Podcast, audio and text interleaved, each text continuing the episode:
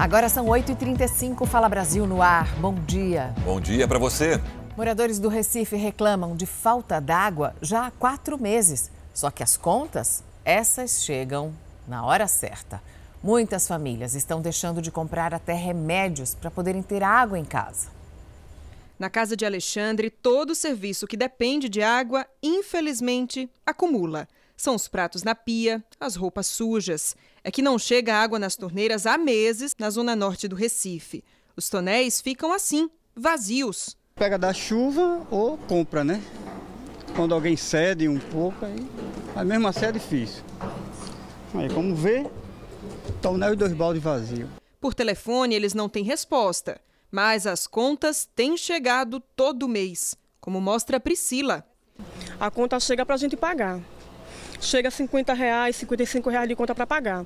Se a gente deixar de pagar, né, é bronca depois. Mas a gente, mesmo sem água, a gente está pagando direitinho. Desde dezembro que a gente não tem água.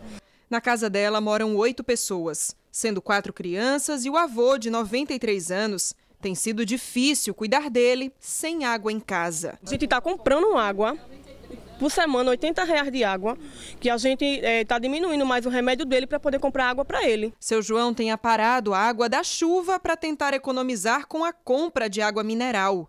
Quando não chove tem que comprar. É cinco reais um bujão para cozinhar, para beber e tomar banho. E ninguém aguenta isso. O que os moradores esperam é ter de volta o direito básico à água encanada. Ninguém aguenta mais ficar sem abastecimento em casa. Às vezes, a minha prima que mora lá no começo da rua, ela manda os, os netos dela vir trazer dois, três caminhos de água para mim. E assim eu vou me virando. A companhia responsável pelo fornecimento de água informou que está fazendo uma obra para resolver o problema de forma definitiva.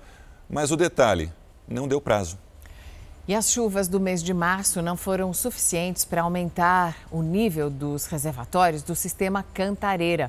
O volume de hoje equivale a 45% da capacidade dos reservatórios, mas esse é o pior indicativo dos últimos seis anos. Durante a crise hídrica de 2014 a 2017, o volume chegou a ficar em 36%. Apesar do dado ainda alarmante, a média de todos os reservatórios que abastecem a região metropolitana de São Paulo está em torno dos 60%. As forças de segurança de Goiás fazem operações de busca a uma avó e duas netas que estão desaparecidas já há uma semana. A suspeita de que a idosa esteja com as crianças em uma região de mata fechada. Restos de embalagens e um tufo de cabelo. São os rastros mais fortes deixados até agora. Esse material foi encaminhado para exame de confronto de DNA e também para confronto de impressões papilares, para que tenhamos realmente a certeza se esses, esse material deixado ali foi deixado pela avó das garotas. O último registro em vídeo que se tem delas foi feito justamente por esta câmera. Tasmânia Silva de Lucena Soares, de 45 anos, desapareceu com as netas, Isabela Silva Fernandes, de 11 anos, e Júlia Silva Fernandes, de 6. Elas sumiram na última quarta-feira, dia 30 de março. Segundo a ocorrência policial, avó e netas foram em lojas do centro de Anápolis comprar um presente, mas não voltaram para casa. Desde então, uma força-tarefa com diversas pessoas amigas dos parentes e de forças policiais como o Corpo de Bombeiros, Polícia Civil e Militar estão atuando nas buscas. Os militares estão usando cães farejadores e até drone com sensor térmico. A investigação apurou que Dona Tasmânia não está com celular, não usa cartão de crédito, mas pode ter alguma quantia em dinheiro. Ela teve um surto anteriormente, então a gente acredita mais nessa hipótese dela ter esse mesmo surto novamente, por isso que ela saiu com as crianças. Ou um caso premeditado dela ter carregado as crianças mesmo simulando um sequestro.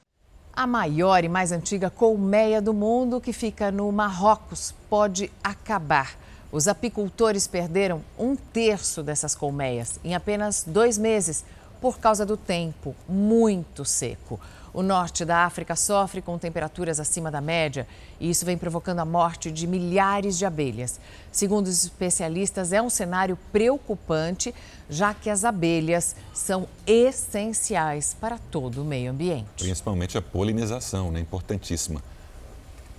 33 pessoas foram presas depois de uma operação da Polícia Civil. O objetivo foi desarticular um grupo especializado em golpes por meio de aplicativo de conversas.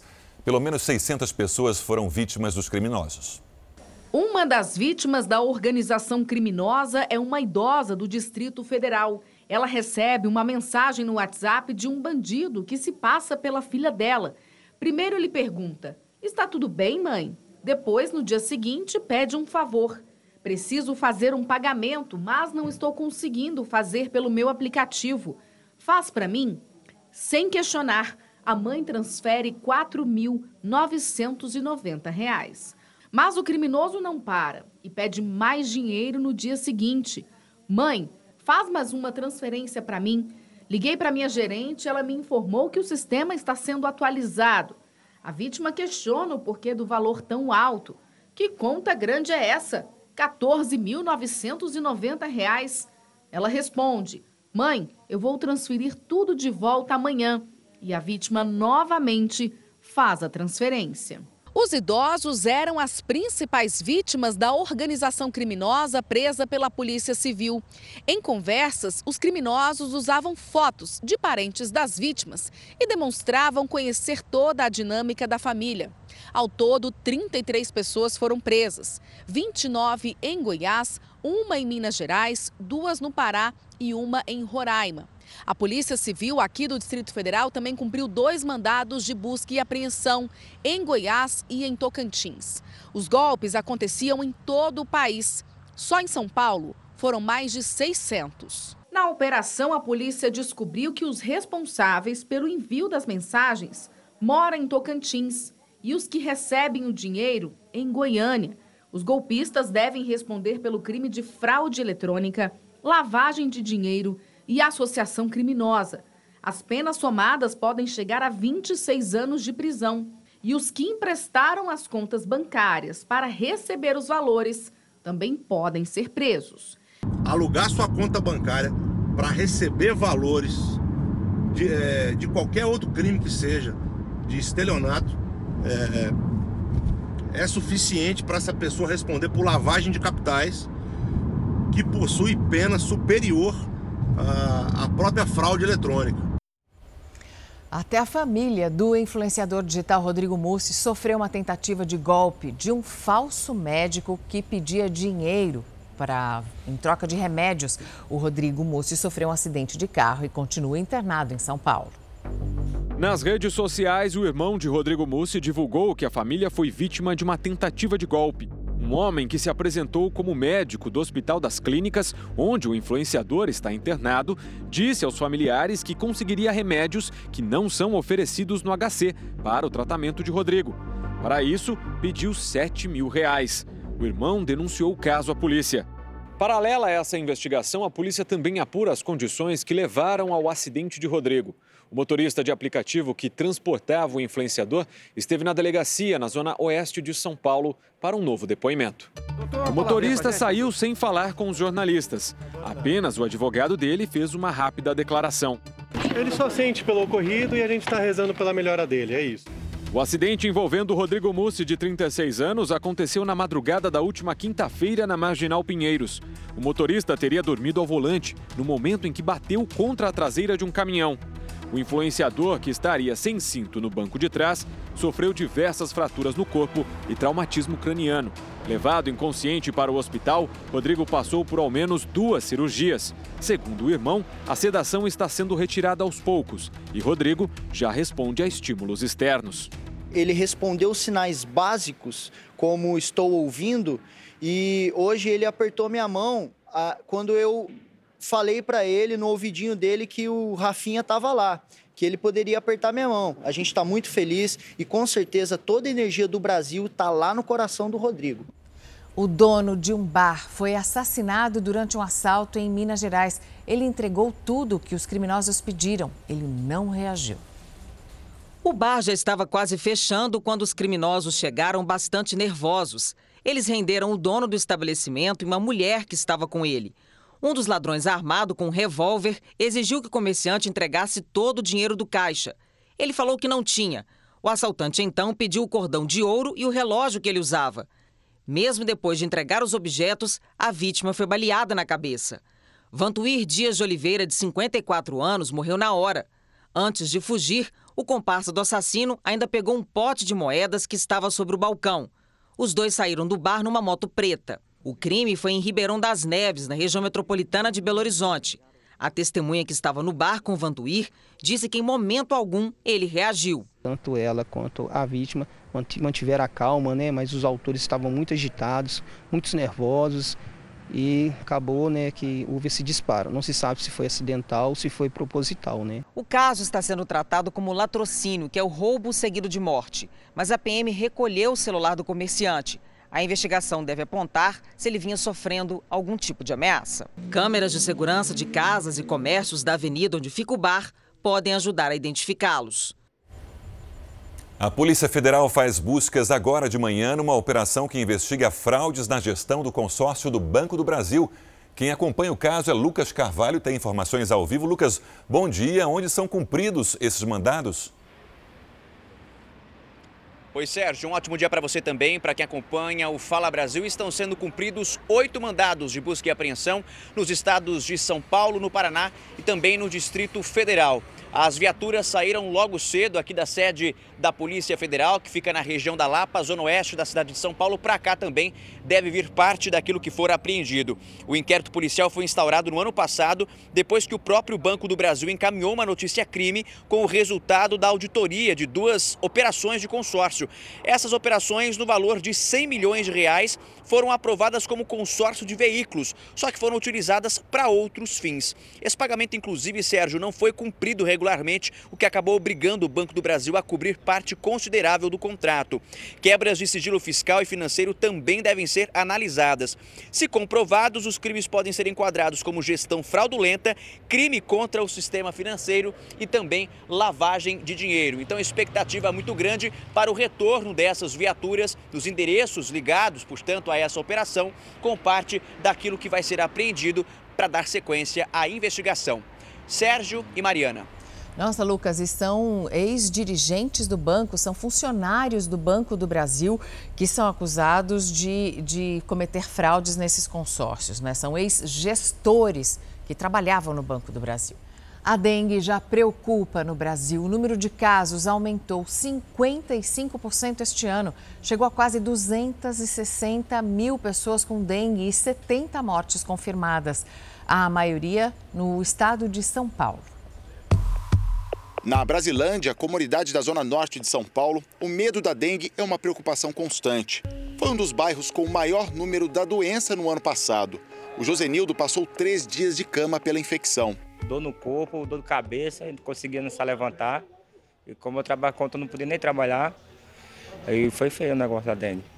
Vigilância de alguns moradores, falta de cuidado de outros. O fato é que o mosquito da dengue continua se reproduzindo e infectando realmente é recorrente. Tem muito, muito foco né, nas lajes, muitas lajes assim com água parada. Principalmente essa época de chuva, aí já aconteceu aqui o vizinho, é, eu subi na laje dele, quando eu cheguei lá tinha um foco e eu falei para ele, limpa isso aí que vai prejudicar não só você como todos os vizinhos. Sábado passado, uma pedagoga de 37 anos morreu com suspeita de dengue hemorrágica em Franca, no interior de São Paulo. Lucília começou a apresentar os sintomas uma semana antes de ter uma parada cardíaca nesta unidade de pronto atendimento. Ela pegou dengue lá na escola, lá tem um surto mesmo de dengue. Toda semana um funcionário afastava por causa da dengue, suspeita de dengue. A cidade de Franca, na região de Ribeirão Preto, já registrou pelo menos 1.100 casos de dengue neste ano, número cinco vezes maior do que no ano passado inteiro. O crescimento da dengue é um desafio em todo o país. No primeiro trimestre deste ano, houve um aumento de 55% nos casos em relação ao mesmo período do ano passado. Até o dia 26 de março, o Brasil já havia atingido a marca de quase 260 mil notificações. A maior incidência de dengue este ano foi na região centro-oeste do Brasil, com quase 94 mil casos. Depois vem o Sudeste, Sul, Nordeste e, por último, o norte do país. De acordo com o Ministério da Saúde, foram confirmadas 70 mortes por dengue até agora, e a maioria foi no estado de São Paulo.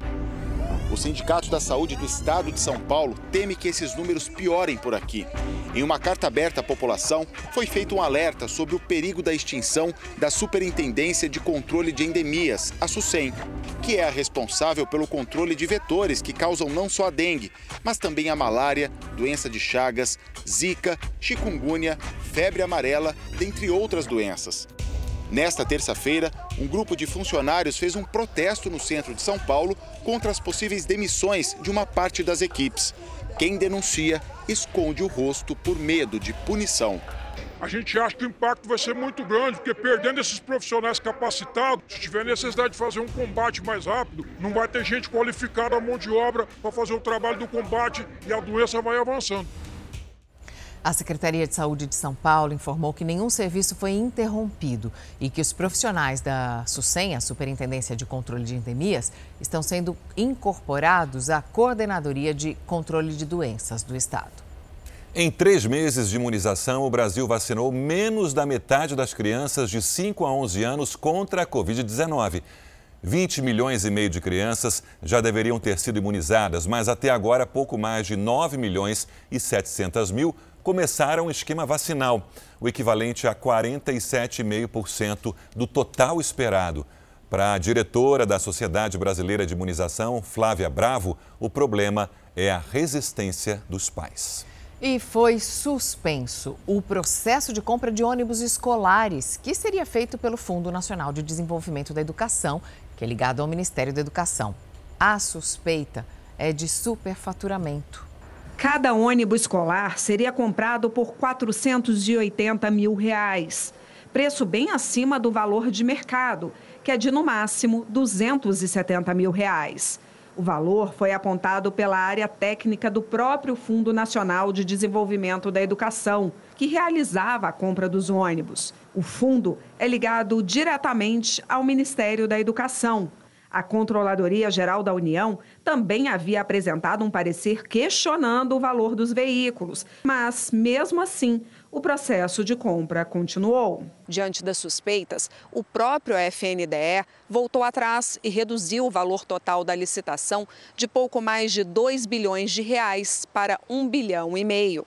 Também nesta terça-feira, a Comissão de Educação do Senado ouviu virtualmente os prefeitos que afirmam ter recebido pedidos de propina de dois pastores. Os dois não têm cargos no Ministério da Educação, mas, segundo as denúncias, atuariam para facilitar a liberação de verbas. E nesse almoço tinha uma faixa de uns 20 a 30 prefeitos. Ele virou para mim e disse: cadê suas demandas? Eu apresentei minhas demandas para ele e ele falou rapidamente, disse, olha, para mim, você vai me arrumar os 15 mil para mim protocolar as suas demandas e depois que o recurso já estiver empenhado, você, como a sua região é região de mineração, você vai me trazer um quilo de ouro. O caso foi revelado na gestão do ex-ministro Milton Ribeiro, que sempre negou qualquer irregularidade.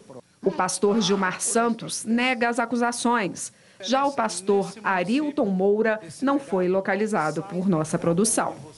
Uma nova reunião deve acontecer hoje para tentar um acordo entre Rússia e Ucrânia.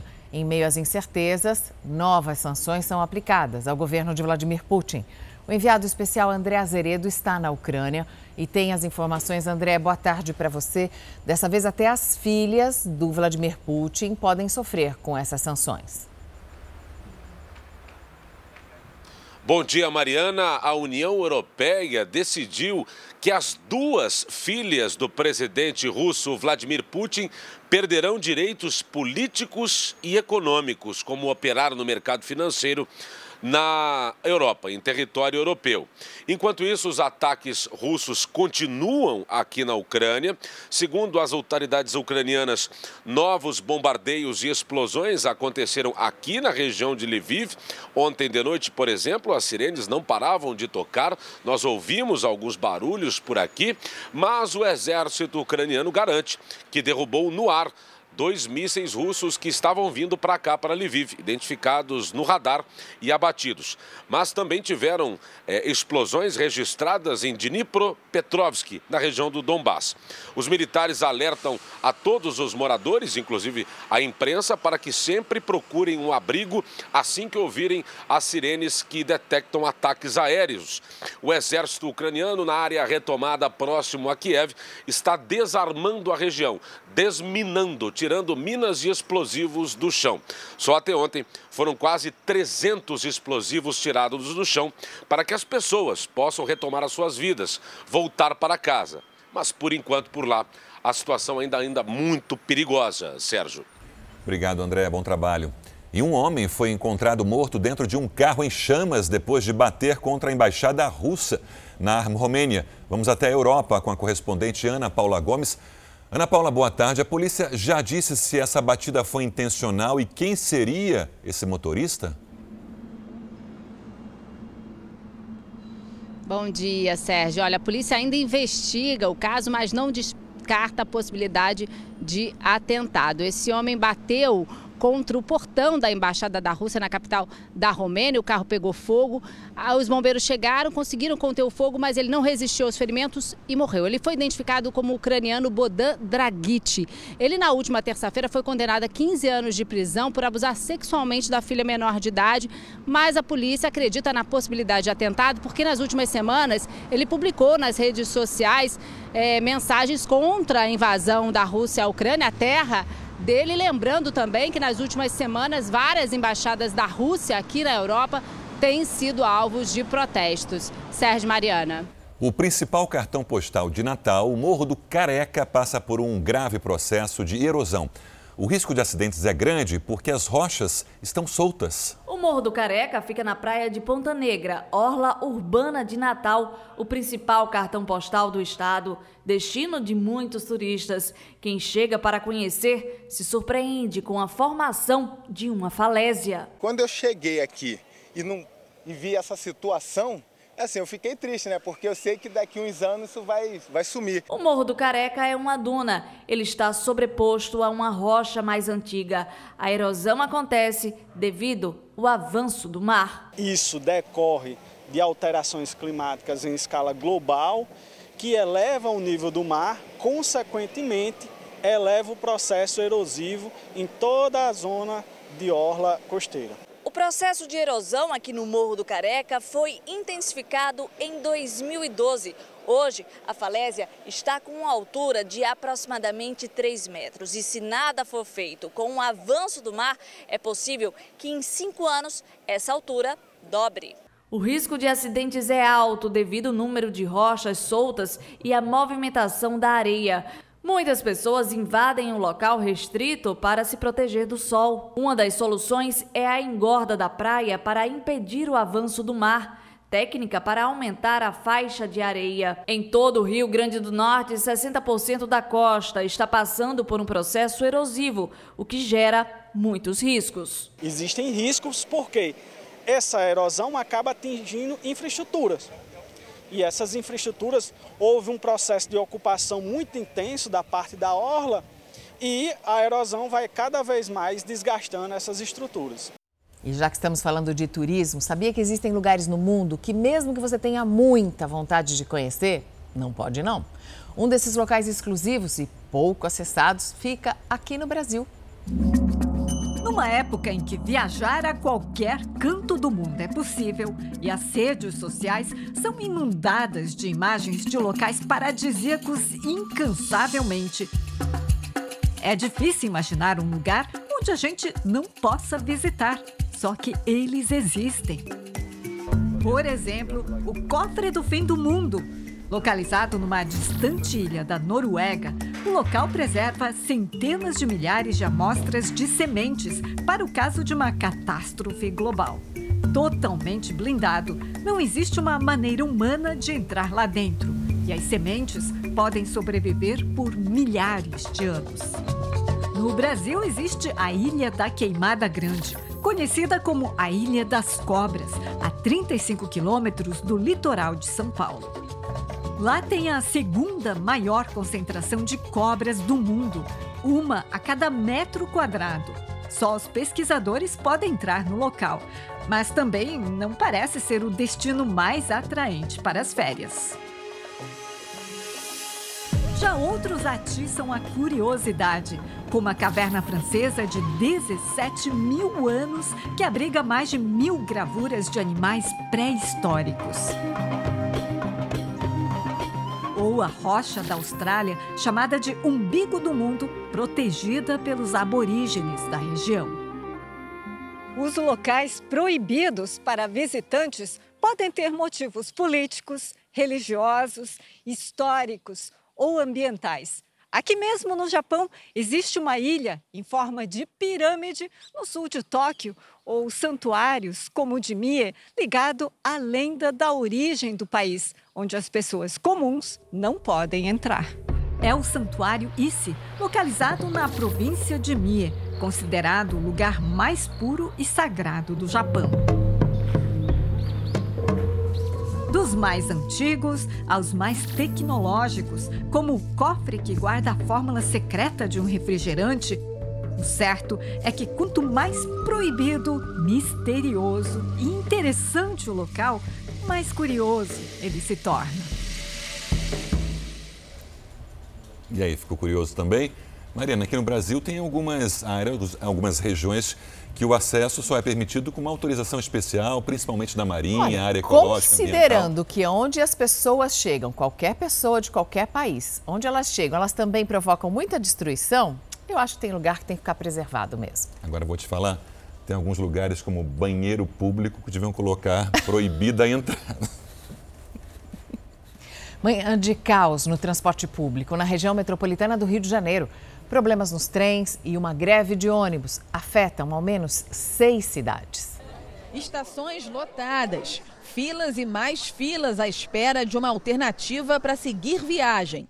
54 estações de trem no Rio sequer abriram hoje. O sinal dos passageiros reflete o drama para conseguir chegar ao trabalho. Muito revoltante, ele não avisa nada, nosso patrão não quer saber, vai desconto nosso dia, nossa passagem, isso é uma vergonha. Isso aqui não é, não é sempre assim. É semana toda isso assim, ó, trem atrasado. Então, como a gente está vendo aí as pessoas, todo mundo botando o dedinho para baixo, é porque realmente tem gente que chegou aqui às 4 horas da manhã para tentar esperar a saída do trem e não conseguem chegar no trabalho, chegar no destino final, porque aqui na estação de Caxias a bilheteria está até fechada, como a gente pode perceber, eles não estão vendendo sequer os bilhetes, porque não existe qualquer tipo de previsão para quando o serviço vai ser normalizado aqui na estação de Gramacho, no ramal do Saracuruna. É, trem super cheio, tá com atraso, meu Deus do céu, enormes. Isso aí proporciona para a gente um desconforto é muito grande, entendeu? A gente, a gente vê senhoras é, caindo no trem, a gente vê aquele empurra, empurra, porque todo mundo quer ir trabalhar. Os trens não estão funcionando por causa do furto de cabos e também por falhas na sinalização.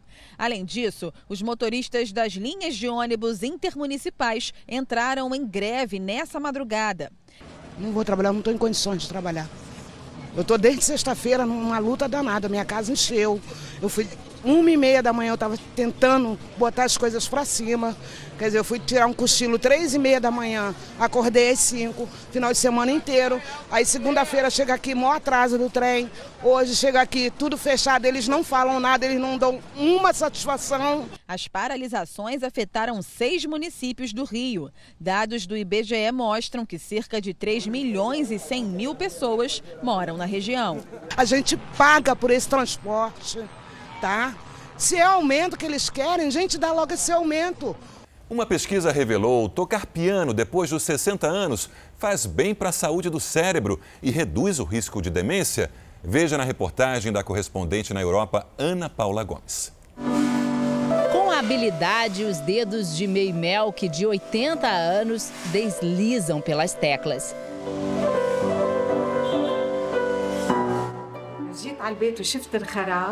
Música sempre foi uma expressão, assim como as palavras. Tem o hábito de sentar ao piano e tocar, diz May Melk. Os benefícios de tocar piano vão muito além do que a gente imagina. Segundo pesquisadores da Suíça e da Alemanha, aprender a tocar piano depois dos 60 anos reduz o risco do aparecimento de doenças degenerativas como Parkinson e Alzheimer, que afetam principalmente a população idosa. O estudo contou com a participação de 121 idosos saudáveis, com idades entre 60 e 70 anos, que nunca haviam tocado piano. Metade deles teve aulas semanais por seis meses. A outra metade não tocou nenhum instrumento. Os resultados foram surpreendentes. Depois dos testes, os cientistas perceberam que o grupo que fez as aulas teve menos declínio nas capacidades intelectuais.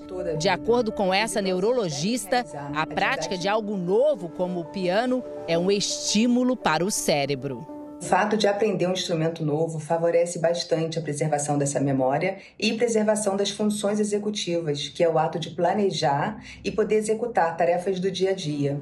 Tudo que é novo, tudo que estimula, tudo que faz a gente pensar e adquirir novos conhecimentos favorece a memória, favorece o cérebro e vale muito a pena para a gente manter o que a gente é.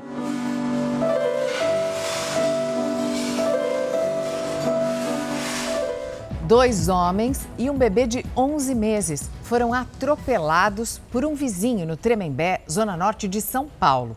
Testemunhas contaram que o motorista bateu no carro das vítimas e as atropelou de propósito. Um dos feridos seria o alvo do agressor que estava com o filho no colo. O bebê foi arremessado dentro do carro e passa bem. O pai passou por uma cirurgia e está internado.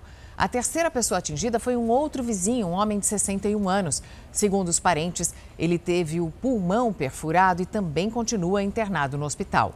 O motorista está sendo procurado.